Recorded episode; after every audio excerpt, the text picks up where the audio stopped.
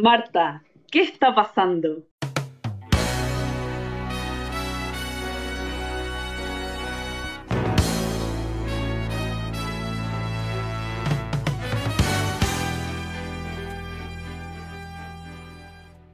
Bienvenidas y bienvenidos a nuestro primer podcast. Eh...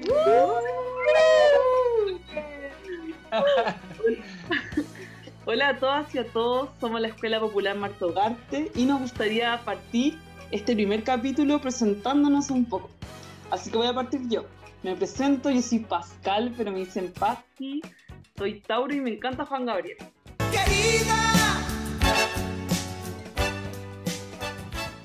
Y el día de hoy me encuentro con algunas de mis compañeras, como por ejemplo está Carmen. Hola, soy la Carmen, soy Aries y mm, hablando de cantantes cebollento y me encanta Camilo Sesto. Vivir así es morir de amor. Ahora les presento a la Sam. Hola, soy la Sam, soy Pisces y me gusta cualquier artista cebolla menos Alberto Plaza. Estoy también aquí con Pancho. Pancho, ¿estás ahí? Hola, hola, aquí Pancho, cáncer, renguino de corazón y amante de Cecilia la Incomparable. Las olas al chocar parecen murmurar la canción que nunca calla. Por aquí también veo que está nuestra compañera Caro. Caro, ¿estás ahí? Hola, sí, soy la Caro y soy Géminis y mi placer no culpable cebolla es Luis Miguel.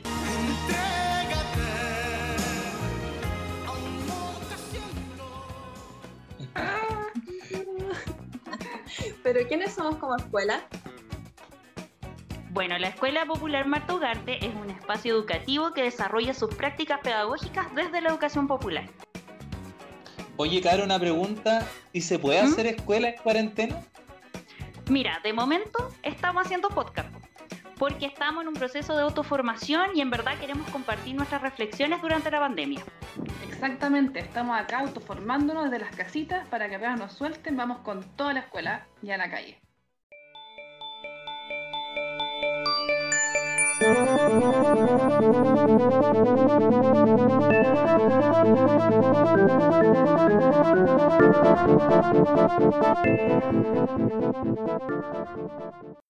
Bueno, chiquilla, cuéntenme, ¿y cómo ha estado su semana? Bien, tranquila la mía. Hoy la mía no, no, estaba toda la semana tapada en pega, así como muy agobiada. Y ves que me siento a descansar para sacar la vuelta, como que siento culpa, así como que no estoy produciendo y está todo mal. No, qué cuático, te entiendo, Caleta. Oye, Carmen, ¿pero por qué tanto? No sé, que es como que tengo un paco metido en la cabeza que me insiste en que haga cosas cuando en verdad tengo que descansar. Oye, igual ese es todo un tema. po. Yo creo que todos alguna vez hemos sentido eso. Sí, vos, es que en esta cultura se nos piensa como máquinas de producción todo el rato. Lo peor de todo es que no importa si lo estáis haciendo bien o de hecho si es que te estáis sintiendo bien. Es como que, no sé, todo el rato se ignorara nuestra necesidad de hacer otras cosas, pues, ¿cachai? Como recrearse o descansar o de repente solamente pasarla bien. Como que mm, al final todo se termina tratando de producir y producir y cuando haces todo eso todo el día, eh, te termináis deprimiendo y teniendo una semana penca como, como tuvo la Carmen. po. Es que está todo mal hecho, po, y para peor se meten en la cabeza de uno. Sí, porque cada vez que descansáis como que te sentís mal, como que en verdad toma tiempo crear una conciencia de que nos diga que no es malo descansar y finalmente sacarse ese paco que está dentro. po. Oye, y ese Paco al final igual nos asusta, pues igual que los reales, porque estamos todo el rato pensando que si no producimos, no servimos, es como que si no querer darlo todo fuese algo malo, ¿cachai? Y al final es como el Mm. puro imperialismo que tenemos en nuestra mente. Oye, esto me recuerda a Caleta a un autor, no sé si lo cachan. Se llama Chulhan y justo habla de algo muy parecido de lo que estamos conversando. Ya, a ver, tírate al... Sí, dale, dale, dale.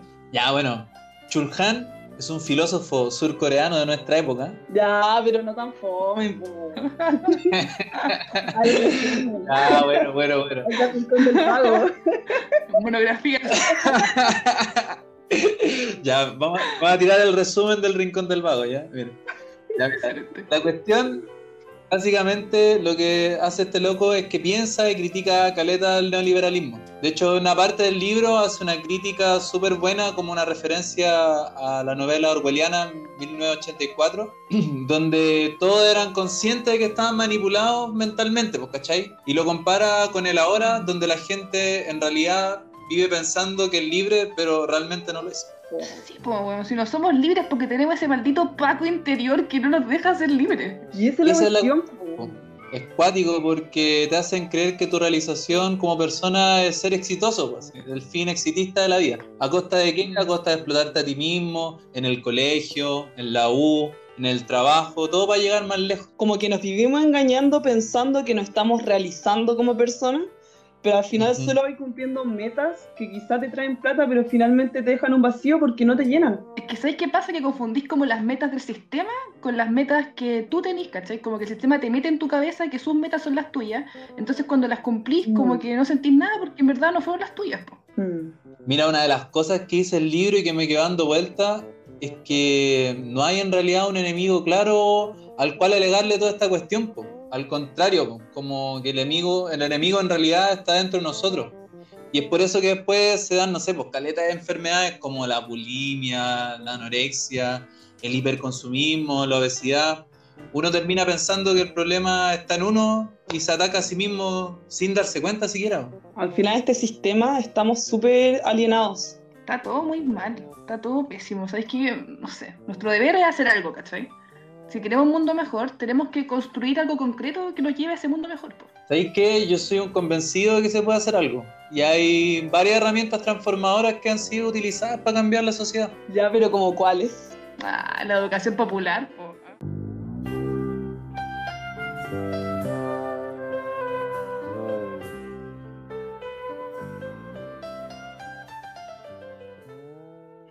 Ya, pues entonces hablemos de educación popular. Ya, pues, partamos explicando y definiendo qué educación popular para nosotros. Ya, a ver. Primero, sabemos que nace hacia el sur, en contraposición a este norte conquistador que conocemos y que está encima nuestro. Y parte precisamente desde Brasil, de la mano de nuestro queridísimo Paulo Freire, quien desarrolló todo un sistema a principios de los 60 más o menos, que era en verdad para alfabetizar personas. O sea, para enseñar a leer y escribir. Exactamente. Freire desarrolló todo un método para que en 45 días las personas adultas y en su mayoría campesinas pudieran decir y escribir su palabra. Partía con imágenes de su realidad cotidiana que tuvieran como sentido para las personas, para que a partir de ahí, de cosas que sabían y conocían, aprendieran a nombrarlas y a escribirlas. No era el aprender por aprender, sino que existe una idea política detrás, detrás de esta toma de conciencia. Exactamente. De hecho, uno de los trabajos finales de los talleres que hacía era precisamente la redacción de un petitorio. con el que después los trabajadores iban donde el patrón a exigirle mejores condiciones de trabajo. Era una educación al final que iba como dirigida a politizar al sujeto, ¿cachai? Claro. O sea, la idea era saber quién pertenecía a tu comunidad, por qué yo me he visto así o por qué el patrón se viste de esa forma, conocer cuáles son mis herramientas de trabajo, en el fondo, de situarnos eh, en el tiempo y el espacio que nos toca vivir. Y situarnos ahora también, pues, para que a partir de aquí podamos transformar nuestra realidad. Es por eso que la educación popular es una tremenda herramienta, po, porque a través de la teoría y también de su práctica es posible transformar esta realidad tan charcha. ¿Y qué nos molesta esta realidad chacha? po? Que maten mujeres, que contaminen las aguas, que la educación de calidad sea solo para algunas personas. Que sigamos con una constitución, imagínate, el orden del país que se hizo en dictadura. Tss, Cáchate esa. Por ejemplo, no sé, pues que ahora último, en pandemia muchas personas estén viviendo hacinadas, otras estén sin trabajo y que caleta de personas estén muriendo por la mala gestión del gobierno. Sí, pues, después de todo, así es como la educación popular se va reinventando como siglo a siglo. Entonces, Ujú. ahora igual es útil, ¿cachai?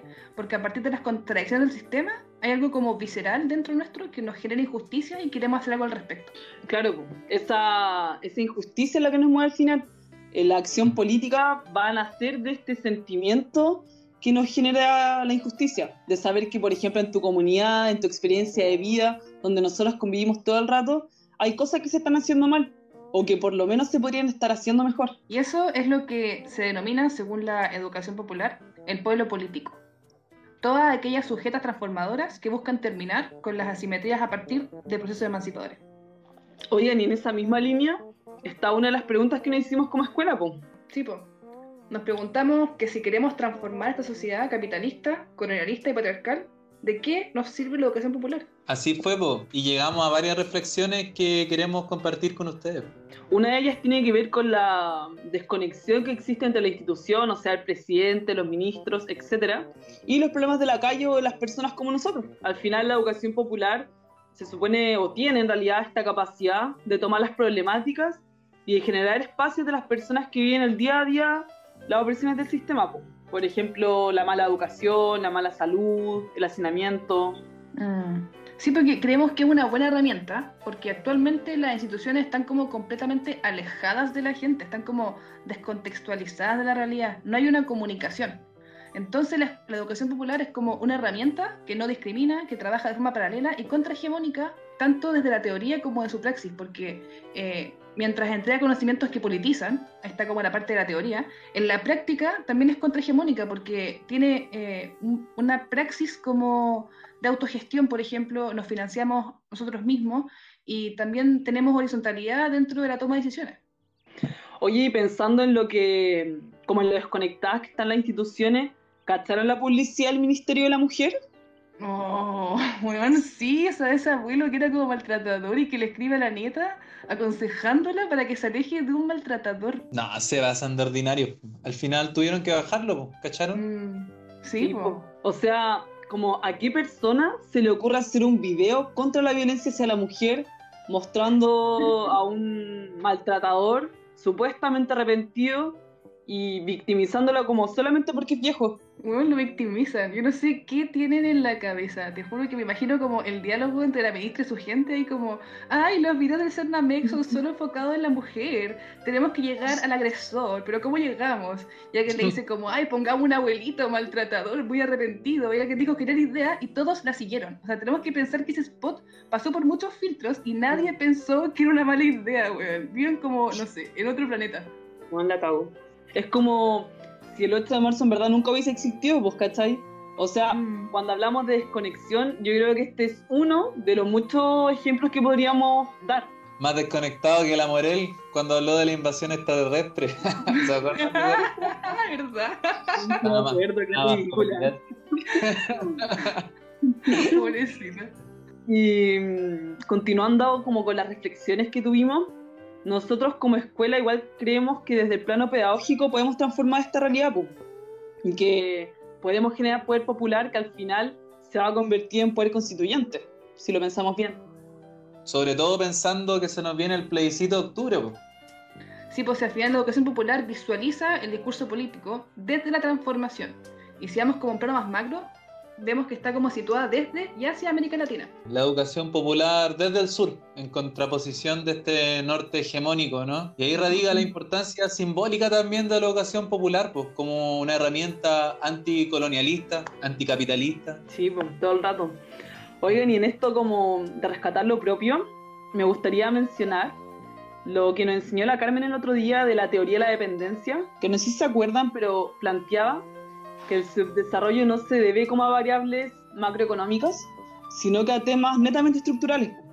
O sea, como que existen estructuras de poder que hacen que los países conquistadores, eh, los desarrollados, siempre terminen siendo los ricos y los países como el nuestro o los países pobres nunca terminan alcanzando el desarrollo. Pero igual, ojo ahí, que esas estructuras no se mantienen solas. Y la educación tradicional es la que perpetúa esa realidad que queremos cambiar. Esa realidad tan cómoda para el norte.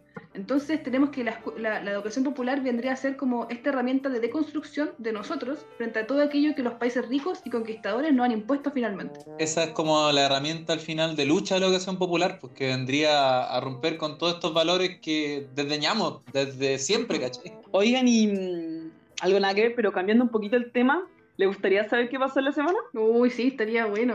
Creo que la Sam preparó algo, ¿no? Dale, Sam.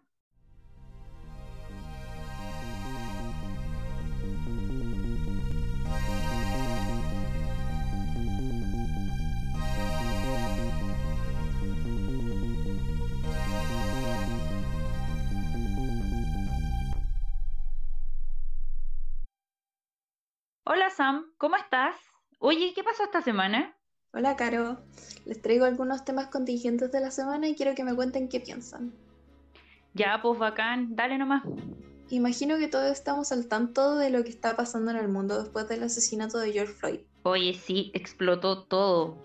Onda, violencia en general de la policía estadounidense y el poder represivo del gobierno de Trump está acuático. Sí, encuentro que nos recuerda a todo lo que vivimos el 18 de octubre y también lo que se sigue viviendo hoy. Es una revuelta que desprende de su rabia una unión en las personas y también en las redes. Este es internacional. En distintos países, a pesar de la cuarentena o toque de queda, están saliendo a manifestarse. Además, no encuentran cuático que Trump se refiera muy abiertamente que la solución de todo el problema es la represión policial él al menos lo hacía a piola. O sea, tan efectivo como cuando dijo que había que inyectarse alcohol gel contra el coronavirus. Sí, me recuerda harto a una de las muchas instituciones patrias de Chile que no vamos a nombrar aquí porque no se dicen cosas feas, pero todos sabemos cuál es, la que mutila, viola, asesina. Y yo creo que es primordial para entender el por qué el martes 2 de junio se llenaron las redes con una imagen negra donde se apoyaba la lucha contra el racismo, que está empoderando tanto a Estados Unidos. ¿Qué controversia encontraron en todo esto? Mira, al menos por mi parte, yo me hago la pregunta sobre, ponte tú hasta qué punto yo puedo apoyar esta lucha sin apropiarme de ella. Claro, sí, es súper importante esta pregunta. Igual podemos atestiguar desde nueva- nuestra experiencia lo dolorosos que fueron los meses en que se vivió y se vive el estallido social por culpa de la mano represiva del Estado. Sin mencionar que esto lleva muchos años dañando a todo el pueblo chileno y en especial al pueblo mapuche. Nos cuesta entrar en, en trending topic a diferencia de Estados Unidos, pero encuentro que hay que ser transparentes al momento de concientizarnos e intentar concientizar al otro y reflexionar al respecto. Así esta lucha que apoyo la llevo conmigo misma y con mi entorno. ¿Estamos siendo conscientes al solo dar repost a una publicación? ¿Hasta dónde aporta el activismo digital? Eh, y de hecho, el jueves 4 de junio, un día horrible, asesinaron a sangre fría a Alberto Alejandro Treuquil, huelquén de la comunidad autónoma Huenehuen de Coyipulli y se está visibilizando en las redes poco a poco. Sin embargo, a pesar de todo esto, ¿por qué no estallamos? ¿Faltan razones? El Estado está conduciendo la pandemia a la muerte de los más vulnerables y no tanto por el virus, sino por el hambre. Se me vienen a la mente tantas preguntas al respecto como ¿por qué aquí no está pasando nada? ¿Es miedo, apatía? ¿Ya no nos importa?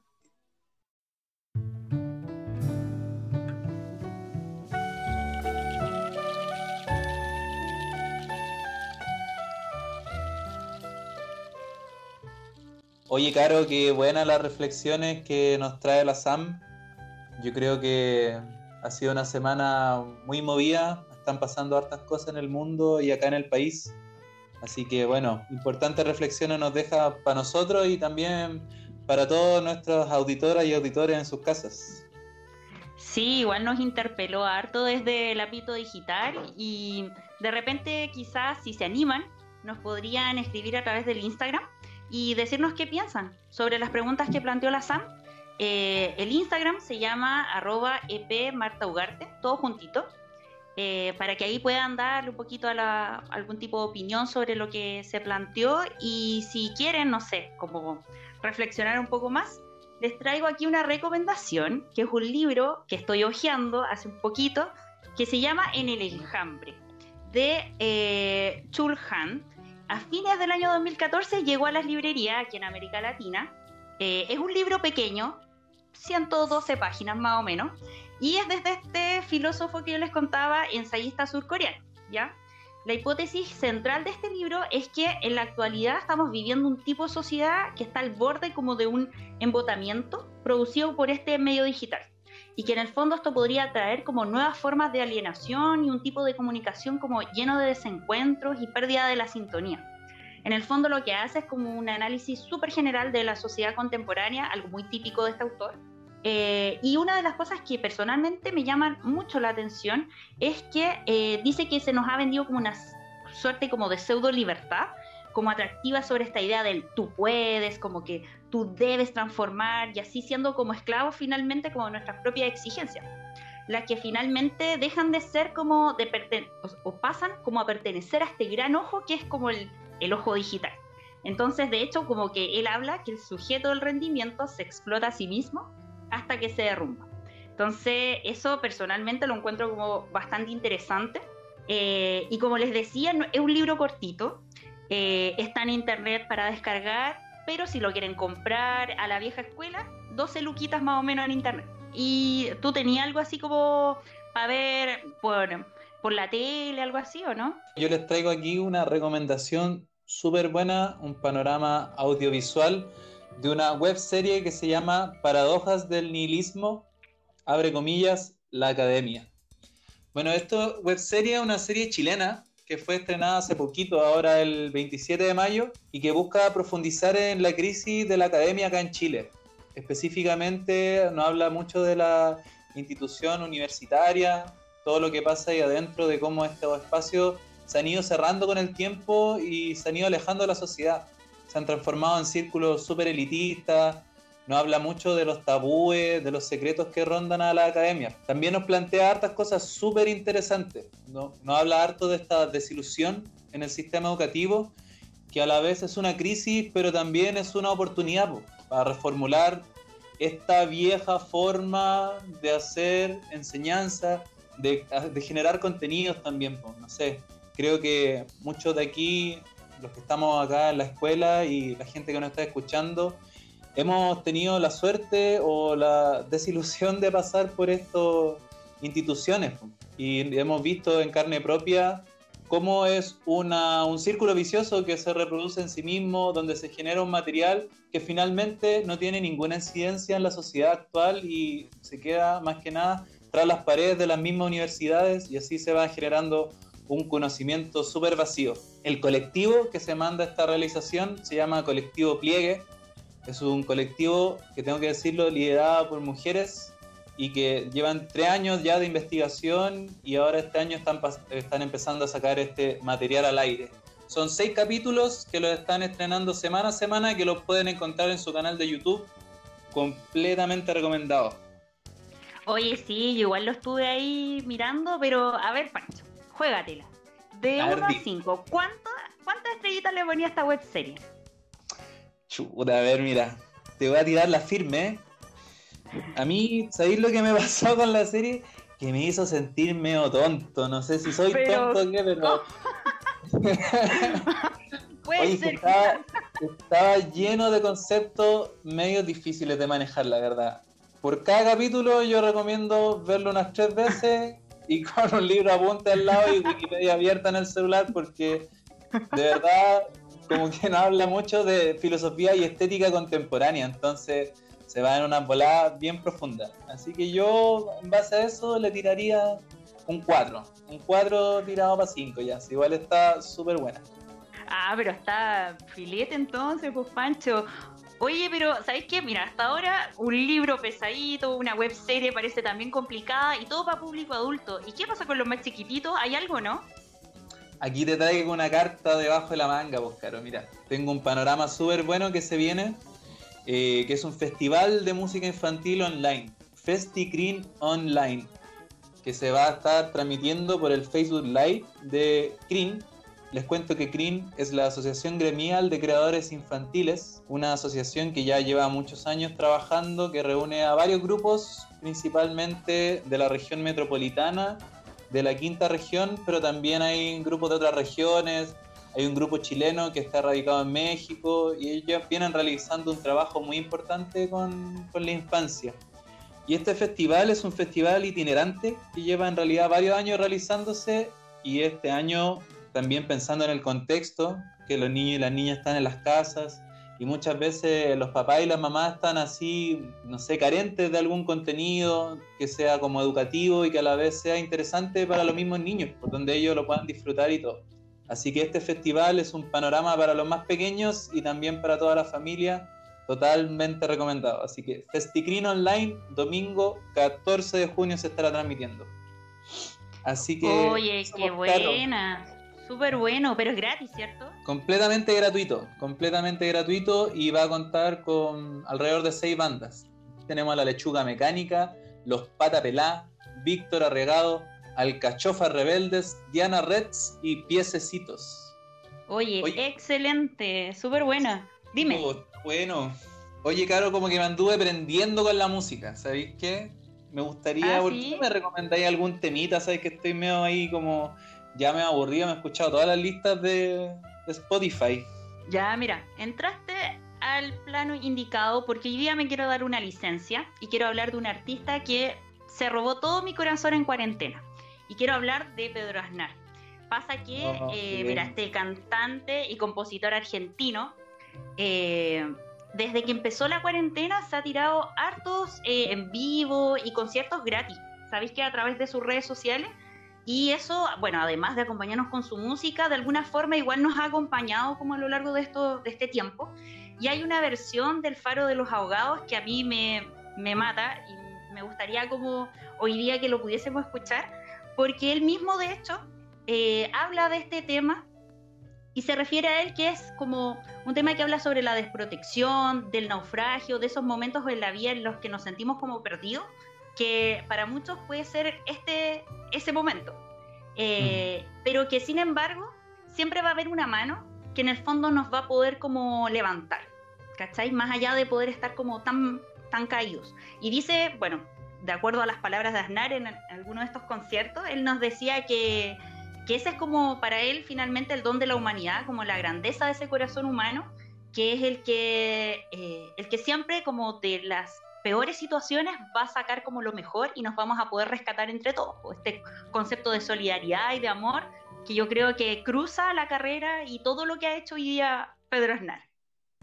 Oye, qué bonitas reflexiones, Caro, y qué, qué bonito tema. ¿Sabéis qué? A mí me encanta, así que más que recomendado para los que nos están escuchando. Y bueno, así es, po. De esta vamos a salir todos juntos. Oye, Pancho, ya mucha cháchara y poca música, ¿o no? Oye, sí, pues, estamos aquí puro batiendo lengua. Mejor vámonos con un temita, pero ¿sabéis que antes de irnos con el tema podríamos despedirnos entre todos? Po? ¿Por qué no invitamos a las chiquillas?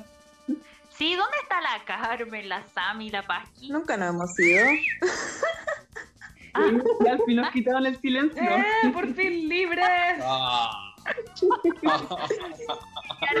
Oigan, ya, Horrible. vámonos con la música. Puro ganas de hablar de Pedro Aznar, pero no pasa nada, po. Sí, pongamos un temite de Pedro Aznar, ese guapito. Sí, oigan, pero antes, antes de irnos, eh, quiero recordar que nos sigan en nuestras redes sociales para que comenten el capítulo. Y aparte que siempre tenemos hartas cosas en el Instagram, po. ¿Cómo se llama? Eh, la página es arroba EP Marta Ugarte. Eh, así que vamos a estar esperando sus comentarios y eso, ojalá les haya gustado nuestro primer capítulo. Nos vemos hasta la próxima. Chao chiquillos. Chao, chao. ¡Chao! Chao, chao. Mil besos, mil besitos.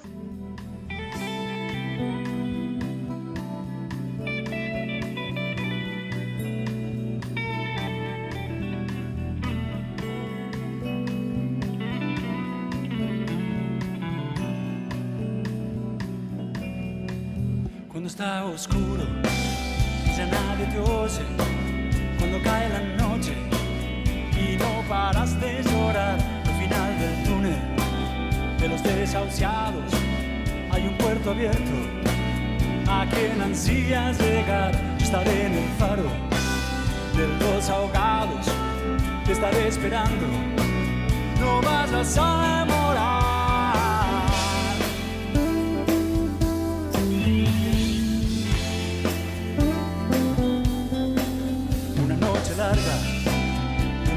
Corta, pero no me importa, basta poderte ayudar. Son tantas marcas que ya forman parte del que soy ahora, pero no pienso aflojar. Yo estaré en el faro de los ahogados, te estaré esperando, no vayas a demorar.